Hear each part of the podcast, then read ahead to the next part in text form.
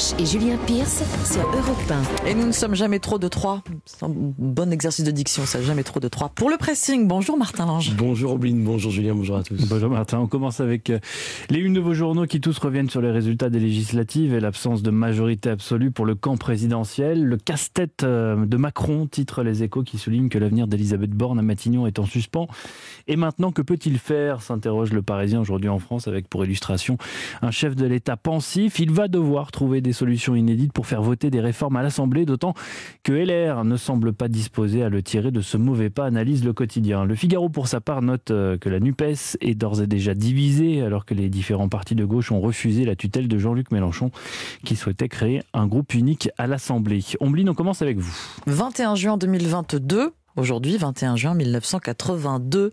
On fait plus que fêter la musique euh, ce mardi. On célèbre les 40 ans de la fête de la musique et le journal Le Parisien aujourd'hui en France nous fait remonter le temps. Alors, elle était comment cette première édition 21 juin 1982 Il faut d'abord se rappeler de la manière dont a germé l'idée euh, dans la tête de Jack Lang, alors ministre de la Culture. Première source d'inspiration, une série de concerts organisés par le musicien Joël Cohen pour nos confrères de France Musique en 1976. Sa volonté c'était de célébrer le solstice d'été. Ensuite, Jack Lang bénéficie de précieux conseils de deux de ses collaborateurs, le nouveau directeur de la musique et de la danse au ministère de la Culture, Maurice Fleuret, mais aussi son conseiller Christian Dupavillon, alerté par un chiffre, 5 millions de Français possède et pratique un instrument. L'idée fait donc son chemin et la fête de la musique est lancée officiellement au début du mois de juin 1982. Autant vous dire que l'organisation se fait dans la précipitation et avec un petit budget. Tous les soutiens, toutes les aides sont les bienvenus. L'orchestre de l'Opéra de Paris joue le jeu et prévoit un concert Bon, alors d'une demi-heure seulement, 20h30, 21h, mais c'est déjà ça. Quelques heures plus tôt, on assiste à une représentation de la garde républicaine à la Tour Eiffel et à un show de jazz dans le 5e arrondissement de Paris. Le seul chanteur qui a répondu à l'appel de Jack Lang, c'est Jacques Higelin, et il déambule dans un camion loué à ses frais euh, dans le cœur de Paris de République Nation. Alors tout ça, c'est très bien hein, pour un début, mais les citoyens, alors, c'est 5 millions de Français qui jouent d'un instrument de musique, parce que l'idée à la base, c'est que chacun à son niveau s'empare de l'événement. Eh bien, on assiste effectivement à un petit miracle, à plusieurs petits miracles, des petits attroupements improvisés se forment dans les villes autour de musiciens amateurs qui ont simplement saisi leur guitare et sont descendus dans la rue. Alors on ne sait pas vraiment combien ils sont, 10 000 peut-être partout en France. Est-ce suffisant pour faire de cette première fête de la musique un succès? Le quotidien Le Parisien Libéré se demande si finalement ce n'était pas beaucoup de bruit pour rien. Si en tout cas ce n'était pas la plus rayonnante des fêtes selon Jack Lang, ça ne l'a pas empêché de prendre la décision de recommencer l'année d'après. Ça fait 40 ans que ça dure, alors tous à vos banjos, vos grosses caisses et vos flûtes à bec. Sacré remix. Ça pas être le pire. On entend de, de tellement de belles choses dans, dans les rues de. C'est les gardiens de la paix euh, qui de la garde républicaine. Oh, défi, pas gentil avec eux là. Lancé. Ils sont plus doués que ça quand même. La fête de la musique est née et la fête de la musique est née dans le Parisien aujourd'hui en France. Merci. Ombline, avec Martin. C'est bien. Oui. Comment interrompre ce chef-d'œuvre Bah, il y a le refrain. Désolé. Ah, merci, pardon. Voilà.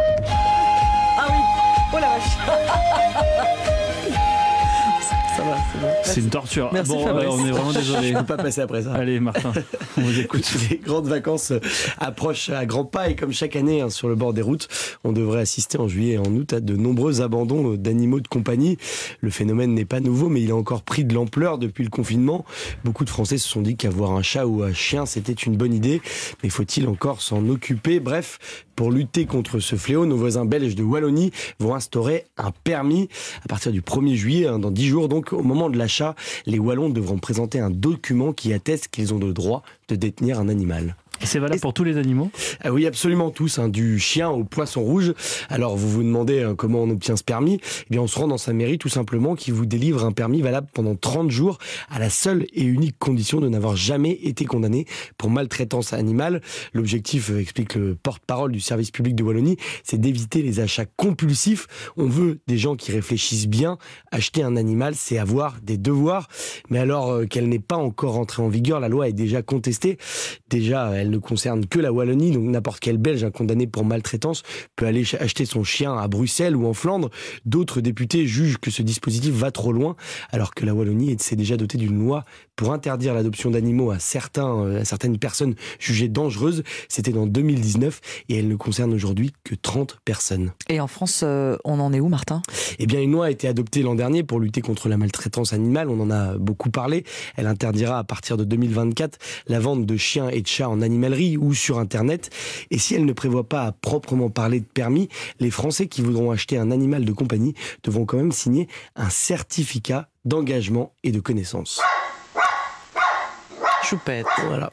Si vous voulez entendre ça chez vous, il va falloir signer ce certificat d'engagement.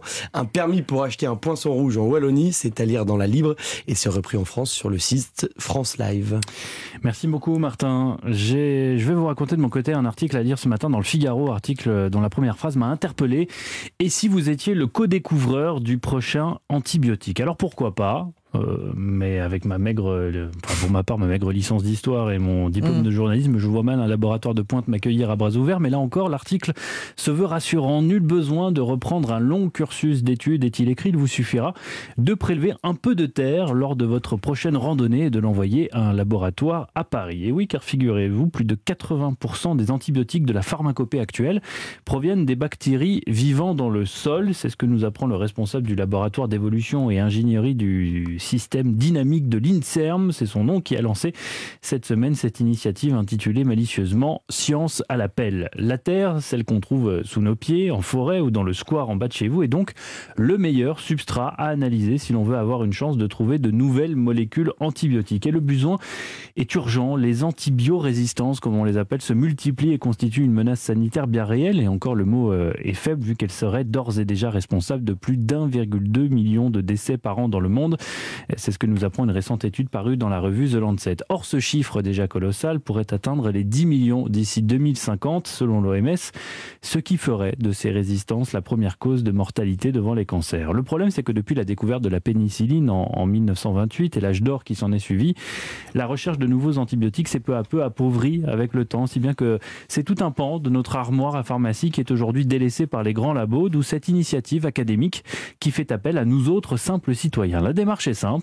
Il suffit de prélever l'équivalent d'une cuillère à café de terre, de l'emballer dans un sac euh, congélation ou du film plastique alimentaire, puis de l'envoyer au laboratoire. Les scientifiques pourront alors euh, se lancer dans ce qui ressemble bien à la recherche d'une aiguille dans une meule de foin. Il faut dire qu'il y a mille espèces de bactéries différentes dans un seul gramme de terre. Les chercheurs vont donc procéder par élimination. Ils vont commencer par chercher certains motifs génétiques bien connus, ceux qui sont présents euh, dans les gènes codant les protéines aux vertus antibiotiques, du moins celles que l'on connaît à ce jour. Identifier ces séquences permettra peut-être d'identifier par la suite de nouvelles bactéries capables de synthétiser des molécules ayant un intérêt euh, thérapeutique. Et derrière, ça peut aller très vite. Hein. Les protocoles de, test pourraient, test pourraient être lancés dans les 12 euh, mois et aboutir d'ici quelques années à de tout nouveaux antibiotiques qui sauveront des millions de vies. L'antibiotique du futur se cache-t-il sous nos pieds? C'est passionnant et c'est dans le Figaro. Merci beaucoup, Julien. Et merci, Martin. On se retrouve dans 40 minutes pour le journal des sports.